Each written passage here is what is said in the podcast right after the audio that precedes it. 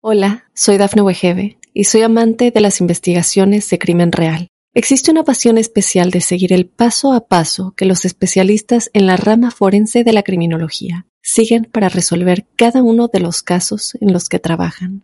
Si tú, como yo, eres una de las personas que encuentran fascinante escuchar este tipo de investigaciones, te invito a escuchar el podcast Trazos Criminales con la experta en perfilación criminal, Laura Quiñones Orquiza en tu plataforma de audio favorita.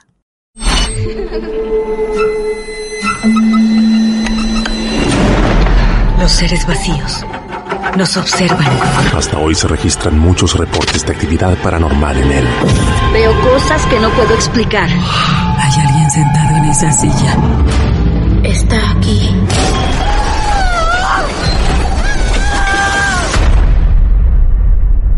Solo quiero salir de aquí. Misterio está fundamentado en el silencio. Pero ya es hora de hablarlo entre todos. Esto es... Hay alguien en la casa. Martes de Misterio. Es divertido asustarse a veces, ¿no?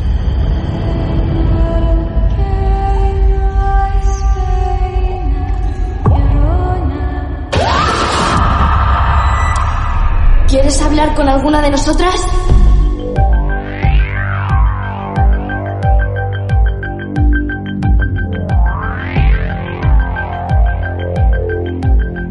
Hola amigos, hola amigas, bienvenidos a un nuevo caso real. Otro caso real. En otro martes de misterio, sí, nos alimentamos de casos reales, buscamos casos reales ahora alrededor del mundo. Lo empezamos haciendo en Mar del Plata, nos transportamos por la Argentina y todo nos ha quedado chico. Nos vamos por el mundo cazando testimonios de gente que ha vivido momentos extraños, intensos, misteriosos también. Si vos tenés algo para contarnos, tenés que confiar y saber que este es un club de amigos, más que un programa, más que un podcast, lo que sea. Es un club de amigos de lo esotérico, de lo extraño. Por eso, una parte estamos predestinados a escuchar y otros están invitados a contar. No importa dónde te encuentres, en cualquier parte del mundo. Nos descubriste y a través de las redes sociales nos escribís por mensaje privado y nos decís, tengo algo para contar. Serán agendados y les puedo asegurar que en algún momento las puertas de Marte de Misterio estarán abiertas para cualquiera de ustedes para lo que tenga que contar usted amigo, usted amiga. Sean siempre bienvenidos. Hoy, otra vez, otra vez, México. Y allí nos vamos nuevamente porque lo tenemos a Giuliano, Giuliano. Igualmente acá de Monterrey, México. Monterrey. Monterrey otra vez, Así pero es. qué bien, qué bien. Giuliano. Sí, así es, aquí hay muchas historias. Claro que sí, claro que sí. Bueno, México sabemos a través de, de convertirnos en algún tiempo de oyentes de la mano peluda, por ejemplo, sabemos que han tenido historias increíbles los, los mexicanos y, y aquí son bienvenidos. Tenemos muchas historias, tenemos muchas chances de viajar a México para que nos sigan contando historias. Giuliano, ¿eh? Nombre italiano. Algo medio raro, ¿no? Sí. Es que mi papá es italiano. Ah, mirá qué bien. ¿Sos hijo de, de, de, de, ah, padre italiano y madre Mexicana. mexicana? Mirá qué unión se dio ahí, Juliano. Sí. Bastante inusual, pero sí. Claro. ¿Cuántos años tienes? 28. 28. Bien, perfecto. Esta historia que nos vas a contar, amigo Giuliano, ¿ocurrió cuándo? Nosotros teníamos entre 17 y 18 años más o menos. En orden, como vos tengas ganas y como recuerdes, podés empezar a escribir tu historia en Marte de Misterio. Adelante. Pues mira, nosotros, un amigo tenía un bar eh, acá en Monterrey. Este, y nosotros platicando historias de terror y así, este, su papá nos cuenta que en el obispado, que es un centro muy antiguo, bueno, es un lugar muy antiguo aquí de Monterrey, Sí. hay una casa donde hacían ritos satánicos. Ah, ah, ah, ah, ah, bueno. Ah, bueno. Sí, sí, sí, sí. Sí. Entonces nosotros por, eh, quererle pegar a los valientes, este, dijimos, vamos, vamos, no pasa nada, son, son historias, en ese tiempo nosotros no creíamos en nada de eso, es de que, ah, pues cuenta la gente, pero hasta ahí, ¿no? Eh, nos juntamos todos los del grupo, que hasta la fecha nos seguimos juntando, y fuimos a esa casa. Esa Bien. casa, cuando el papá de mi amigo nos platica que pasaban cosas, Sí. eh, el señor tenía 24, 25 años, te hablo que el señor tiene 58, o sea, ya es una casa muy antigua. Sí. Para entrar, nosotros tuvimos que entrar por la parte de atrás, ya que era- es, es propiedad privada, pero estaba la, la puerta del patio abierta. Era una casa que se hacían ritos satánicos. Pero cuando ustedes deciden entrar, Sí. ¿ahí vivía gente? No, Ah, no, la casa tenía mucho tiempo deshabitada. Yo te puedo decir Ah. que unos 25, 30 años deshabitada. ah, Este, porque Bien. cuando el señor iba, ya estaban los muebles así intactos, pero como que se habían salido. ah, ah, perfecto, está bien, está bien. Entonces, ya la casa no la habitaba nadie. La estaban usando como bodega de, de libros. Bien. Había muchos libros, muchísimos libros, pero no- es una casa inmensa. Bien. Inmensa. Si vos la tenés que describir esa casa para que nosotros en nuestra imaginación, viéndola de afuera, la tengamos en nuestra mente. ¿Cómo era la casa, lo más exacto que pueda ser? Mira, traía la, por enfrente tenía una, un portón de madera grandísimo, pero Sí. no se veía hacia adentro, era como que la cochera. Sí. Y la entrada tenía una escalerita donde te llevaba a la puerta principal y al lado de la puerta principal había una fuente. Tiempo después de que nos metemos a la casa, es, es nada más para adornar un poquito la historia, Sí. un trabajador de tío que se dedica a hacer, o se dedicaba, ya no supe de él, a hacer este magia y, pactos y con el diablo y cosas así. Este nos había dicho que si tú empujabas la, la fuente te llevaba unas escaleras. Ya que aquí la, la, la historia cuenta, las leyendas cuentan que el centro de Monterrey está conectado con el obispado por túneles. Nunca Ah. se ha dicho que sí, nunca se ha dicho que no, pero Sí. se, se supone que, que sí, ¿no? Que, Que es, sí. que es por eso. Claro. Se supone que ahí era un convento antes y cuando las monjas o madres o no sé cómo se les diga en, en, en Argentina Sí, las monjas. se embarazaban, las abortaban y, y ponían los fetos ahí. Ah. Eso nunca lo comprobamos, nunca tuvimos el valor para mover la, la, La, La fuente, fuente. La fuente. porque nos enteramos después del, del... Nosotros nos metimos en la casa cuatro veces. Pará porque hay un montón de información que quiero ordenar en mi cabeza y tratar que el oyente la pueda ordenar. En esa casa a ustedes la primera versión que les llegan es que ahí se hacían ritos satánicos. Pero un tiempo antes también se practicaban abortos a las monjas. Así es. Ah, es una historia cargadísima la de esa casa, ¿eh? Sí, sí, sí. Nosotros entramos, era entre mayo y junio cuando entramos. Entonces aquí en Monterrey, en, en México, en más que nada en Monterrey, en esos, en esos días o esas fechas, hace calor, mucho calor y no hay viento. Entonces, como la casa estaba totalmente cerrada, nosotros entramos por el patio. Sí. La hierba o el zacate estaba muy, muy crecido. Te puedo decir que me llegaba a la altura de las rodillas nosotros entramos y te digo, yo siempre he sido muy miedoso por esas cosas, aunque no, no creíamos, decías, oye, pues no por nada dicen eso, Claro, ¿no? claro. Entramos y nos quedamos, entramos como 14 personas la Sí. primera vez, Ajá. que somos el grupo de amigos. Entonces están las escaleras del patio que te llevan hacia la puerta del, del, del- de la casa trasera y nosotros nos, tres amigos, dos amigos y yo nos quedamos en un recuadro de, de cemento. Te lo puedo jurar por mis hijos que escuchamos cómo alguien caminaba entre la, entre la hierba y no había nadie. Impresionante. Y, y- Qué sensación. y sí, no- no- me, pongo chiquito a platicártela. Nos, nos quedamos este, así asustados y digo, oye, ¿qué se escuchó? Sí. No, pues no sé. Todos traíamos celular con la, con la linterna para a- a- alumbrar un poco. Claro. Y de repente corre aire como de película y se azota una caja de fusibles y hace un ruido tremendo. Yo salgo corriendo igual que los otros dos chavos. De atrás de nosotros sale el, el- el amigo este que te digo que tenía el bar enojadísimo. No se salgan, si nos ven la patrulla nos van a llevar detenidos, Claro. etcétera, ¿no? Nos obligan a meternos otra vez al patio. Y yo en mi desesperación de que sabes que ya, ya me quiero ir, ya me asusté lo suficiente, ya me quiero ir. Eso, eso, una manera perdón.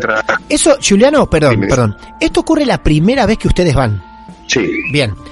Y aún así no llegaron a ingresar a la casa, ahí todavía estaban como en la parte del parque de la casa. Así es. Yo de, mi desesperación, yo pensé romper una ventana para que estos chavos entraran de que ya entramos, ya cumplimos con la, Claro. ahora sí con la aventura y nos vamos. Claro. Me puse a investigar y había, antes los climas eran de pared, de ventana, no los mini splits. Había un recuadro donde estaba montado un, un- un clima, un aire, aire acondicionado. Sí. Yo empujo una, una madera y se cae y ese es nuestro acceso. Entonces les digo, oye, vamos a entrar por aquí. Claro.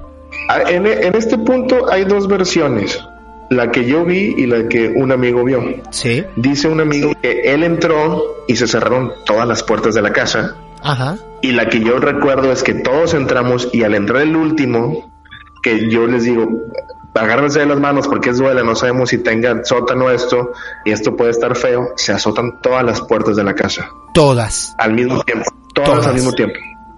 Entonces, eso fue lo que nos pasó.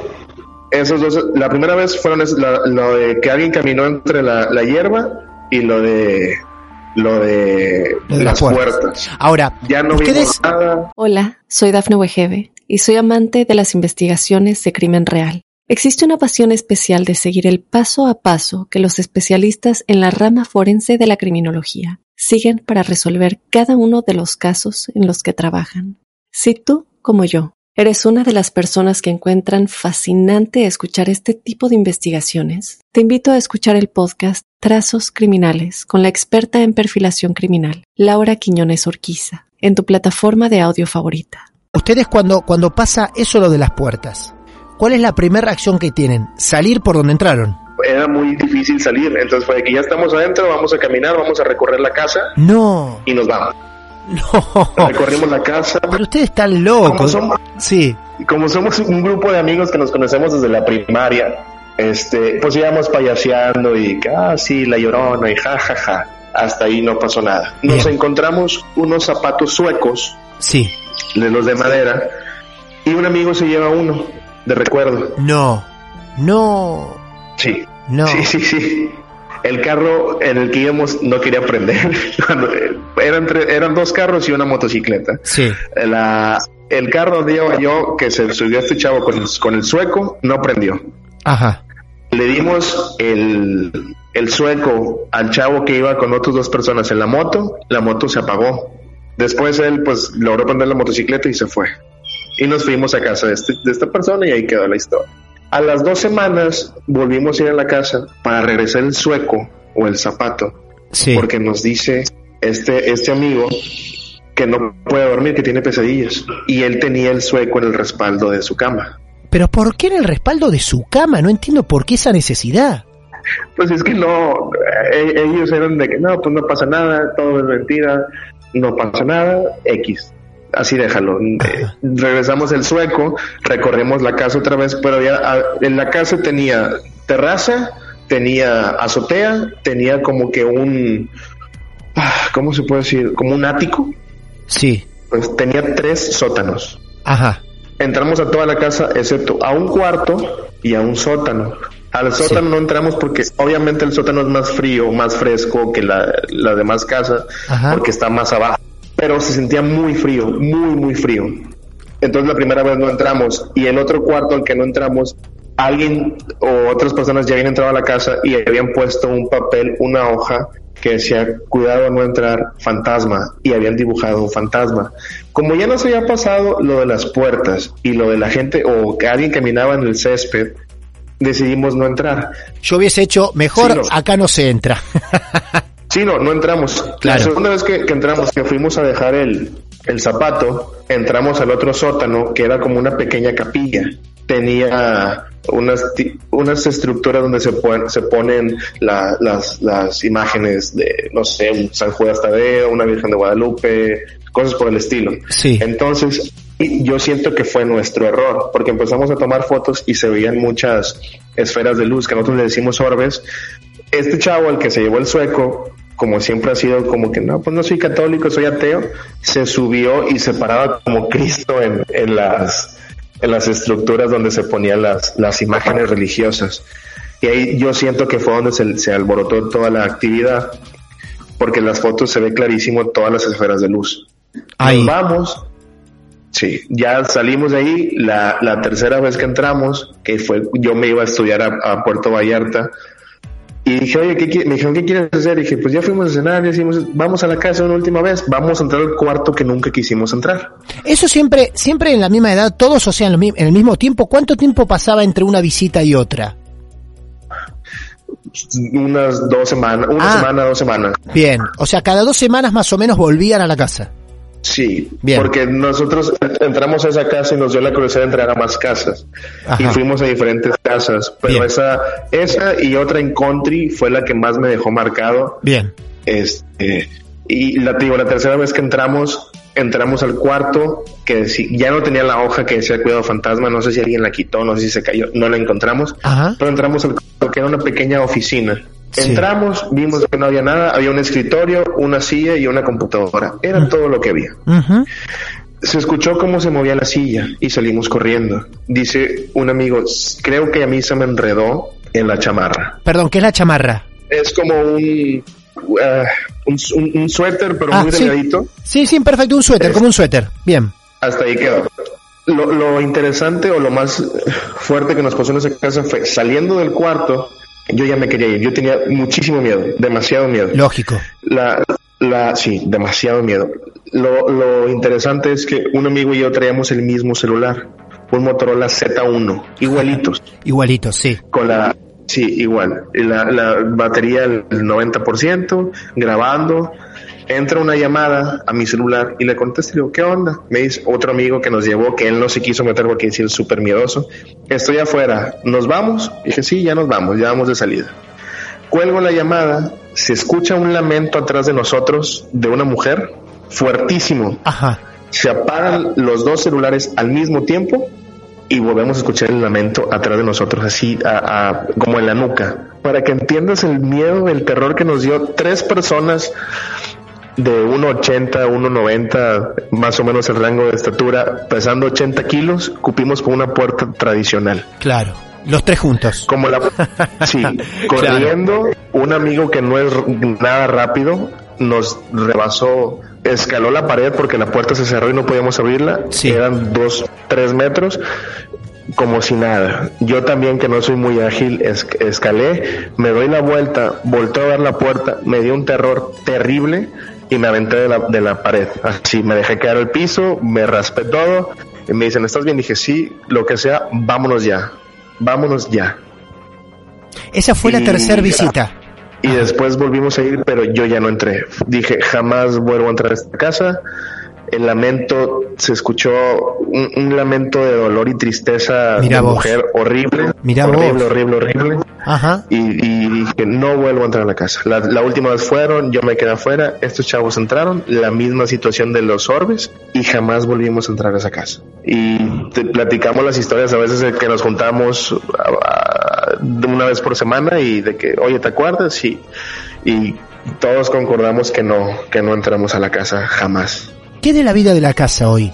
Sigue siendo una bodega, Sí. Ahora está un poquito más resguardada porque pues es el obispado y hay ciertos lugares importantes ahí y ya hay un poquito más de, de paso de la policía, pero sigue teniendo la misma historia, la misma historia, este, pero ya obviamente ya más más grande, un poco más maduro y dice ya yo yo ya no entro, Claro. yo ya no entro. Claro, lógico. Este, después nos metimos a una casa en country que se había incendiado. Ahora, ahora, ahora Este- vamos, ahora vamos a ir esa como un bonus track, pero para terminar de, de limpiar un poco esta historia, algunas consideraciones. Primero, eh, ¿qué pasó con esos eh, zapatos que se llevó tu amigo?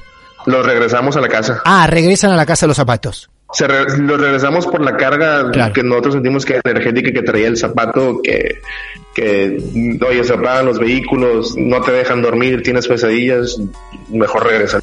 ¿Tiene un nombre esa casa? Digamos, yo creo o entendería que más personas ingresaron o intentaron eh, entrar. ¿Hay una leyenda con esa casa? ¿Te enteraste que más personas fueron? ¿Tiene un nombre la casa de o algún llamado o, o algún seudónimo le pusieron?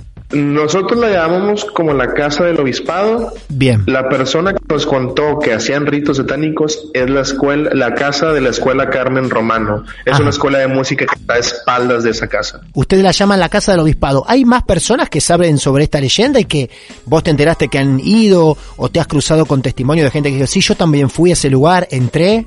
No, No. en este caso nada más la persona que nos contó lo, eh, lo del rito satánico y el papá de mi amigo. De ahí en fuera nadie nos ha dicho nada. Sí nos preguntan, oye, ¿cuál fue? Y cosas por el estilo, pero así que sea una casa como la casa de Ramberry que todo el mundo ha ido, no.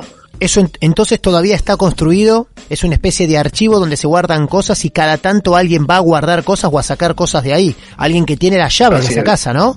Así es. ¿Sabés quién tiene las llaves de esa casa vos? No, No. nos- por los libros que encontramos ahí, nosotros dedujimos que, que puede ser alguien de, de gobierno de, de Secretaría de Educación Pública. Me decías que a- acostumbran visitar casas extrañas. Este, este segundo caso, ¿cuál es el que nos vas a contar? Acostumbrábamos, ya no. Ahora yo con mi esposa sí a veces buscamos así historias o cosas por el estilo. Claro. Porque mi esposa es, Wicca. ¿Qué es Wicca? Pues es- nos dijeron que es una bruja de magia blanca. Ella nunca lo ha ejercido ni nada, pero Mira. ella ve cosas. Qué loco convivir con una mujer así, venir con una historia y encima tener este, est- esta sensibilidad cerca tuyo, la que tiene tu mujer, ¿no? Sí, sí, sí, es bastante llamativo porque me- estamos a veces en la sala platicando ella y yo que los niños están dormidos y ah, es que acaba de pasar un señor. Y yo, No. ¿Cómo que acaba de pasar? un No. ¿En tu casa? en la casa. sí, la ca- o hay un niño en el cuarto y yo, ¿cuál niño? Los niños están dormidos. No, un niño que atraviesa la pared. Y yo, No. ¿Por qué? Por Dios. Em, pero ella no se dedica profesionalmente o no, no hace ningún tipo de trabajo, simplemente eh, lo comparte con vos. Sí, sí, sí, y con ciertas amistades que saben de, pues del don que ella tiene, ¿no? Claro, bien. Bueno, ¿con ella van a esta segunda casa? No, yo a ella no la conocía todavía. Bien. Eh, uno de los del grupo de mis amigos dice, oye, hay una casa muy famosa en, en Country que se incendió y se murió la gente, está destruida y no se puede entrar más que por, por la cochera. Sí. Y digo, bueno, vamos, vamos, no pasa nada. Ahí estuvimos alrededor de 7, 8 minutos. Nos éramos cinco personas, tres se fueron a la parte de abajo y Sí. dos nos fuimos a la, parte- a la planta alta. Sí. Mi amigo se adelanta y yo digo, no, pues no voy a dejar que vaya solo. Donde voy subiendo las escaleras, veo una sombra eh, medio encorvada, con alas y picos en la espalda. Hola, soy Dafne Wegebe y soy amante de las investigaciones de crimen real. Existe una pasión especial de seguir el paso a paso que los especialistas en la rama forense de la criminología siguen para resolver cada uno de los casos en los que trabajan. Si tú, como yo, eres una de las personas que encuentran fascinante escuchar este tipo de investigaciones, te invito a escuchar el podcast Trazos Criminales con la experta en perfilación criminal, Laura Quiñones Orquiza, en tu plataforma de audio favorita. Vos me decís que ves una figura encorvada y qué más?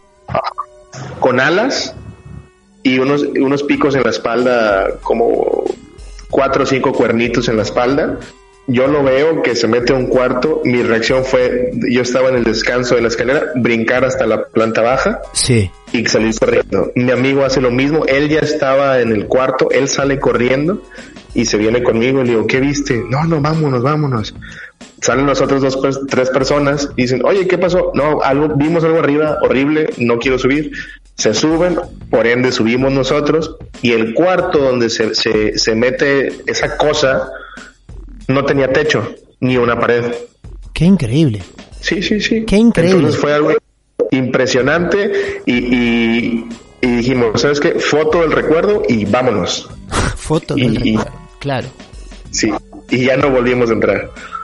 No, es impresionante. Eh, supuestamente todos los que estuvieron ahí, o por lo menos tu amigo vio lo mismo que viste vos, esa figura tal cual la describís vos, Así es, corrió, pero súper rápido, mamita. súper, súper rápido. An- antes de ingresar a esa casa, ¿ustedes van porque habían escuchado hablar algo sobre esa casa o fueron de pura curiosidad?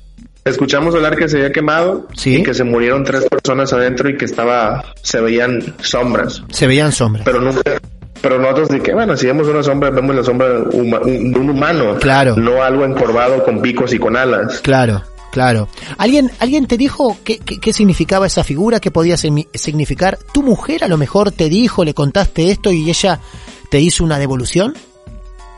No, te- teníamos, tenemos un amigo que, que él, sí, él, él sí se dedica a investigar todas esas cosas Sí. y nos dijo que probablemente podría haber sido el chupacabras. El famoso chupacabras. Claro. Sí. Y, bueno, yo- yo- él tenía un programa en, en, en, en radio, bueno, era como que un- una transmisión en vivo en Facebook que se llamaba Desde la Oscuridad. Sí. Este, y me invitó de que vamos a grabar y bla, bla, bla. Sí, y le platiqué la historia fuera de, de cámaras, bueno, de micrófonos. Y, y me dijo, lo más probable es que haya sido el chupacabras. Y me enseñó el documenta, documentación que tenía el chupacabras y probablemente sí era. Era muy Eso parecida.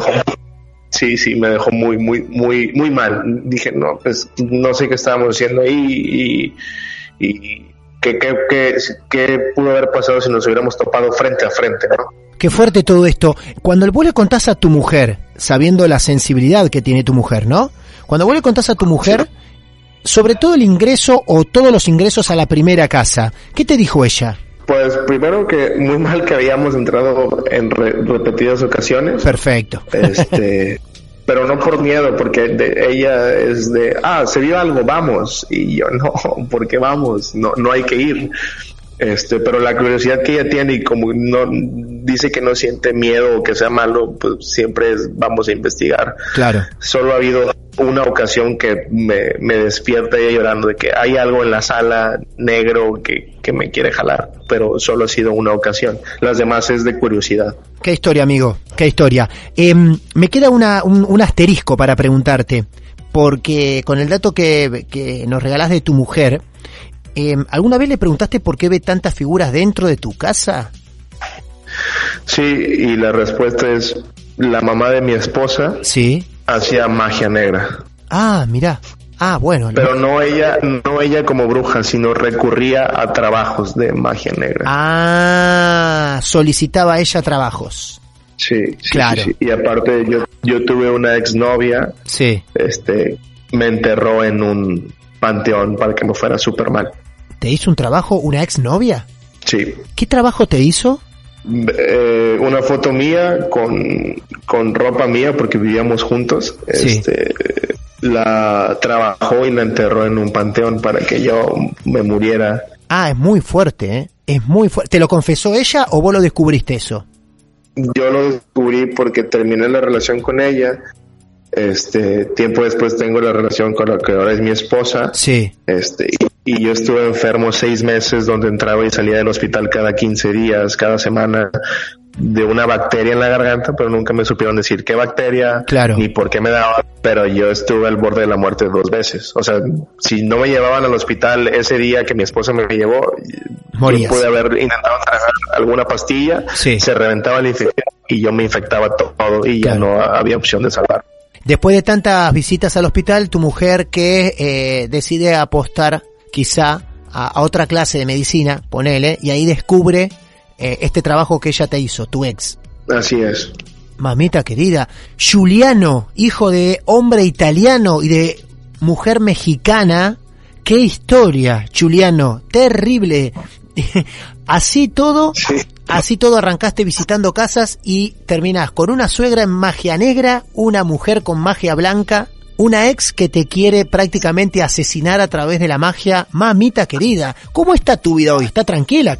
Queremos creer, ¿no? Sí, sí, ya muy tranquilo. Después de, de que nos enteramos de los trabajos, recurrimos a personas de, oye, hazme una liberación o Claro. ayúdame para que ya no me afecte. Claro. Y gracias a Dios ya, ya estoy muy, muy bien, muy estable, muy tranquilo, con una familia hermosa. Este, entonces, ya. Juliano, esa casa a la cual visitaron tantas veces siendo más pequeños, más adolescentes, nunca más. No, nunca más. Nunca más. Ok, muy bien. Ni volverías a entrar. Ni siquiera si tu mujer te dice, quiero una prueba de amor, llévame a ese lugar. No, No. no, no, no, no. Ha- han sido muchas historias aparte de la de, de esa casa que, que te dejan muy muy marcado. que Claro. dices, con lo que sé estoy bien, ya no quiero ver nada más, no quiero saber nada más. porque hay cosas que a lo mejor no vas a llegar a comprender. Perfecto, me parece muy bien. Juliano, gracias. Un abrazo enorme desde Mar del Plata, Argentina. Te, te saludamos. Es un placer conectar con gente de, de México. Nos caen súper bien. Así que muchas gracias a vos, un beso grande a tu familia y gracias por confiar en nosotros. Hombre, gracias a ustedes por el tiempo y por, por tomarse el, el tiempo de, de escuchar las historias. Por favor, muchas gracias. Ahí estaba, amigos, este gran Juliano que nos trajo una historia impresionante desde México de casas altamente afectadas por energías, por presencias, por lo que sea. Ojo cuando visitan casas. Ojo esto que muchas veces parece un juego. Ojo con llevarse cosas de lugares que no es conveniente. No se lo digo yo porque entienda sobre estas cosas, sino porque he escuchado muchos martes de misterio.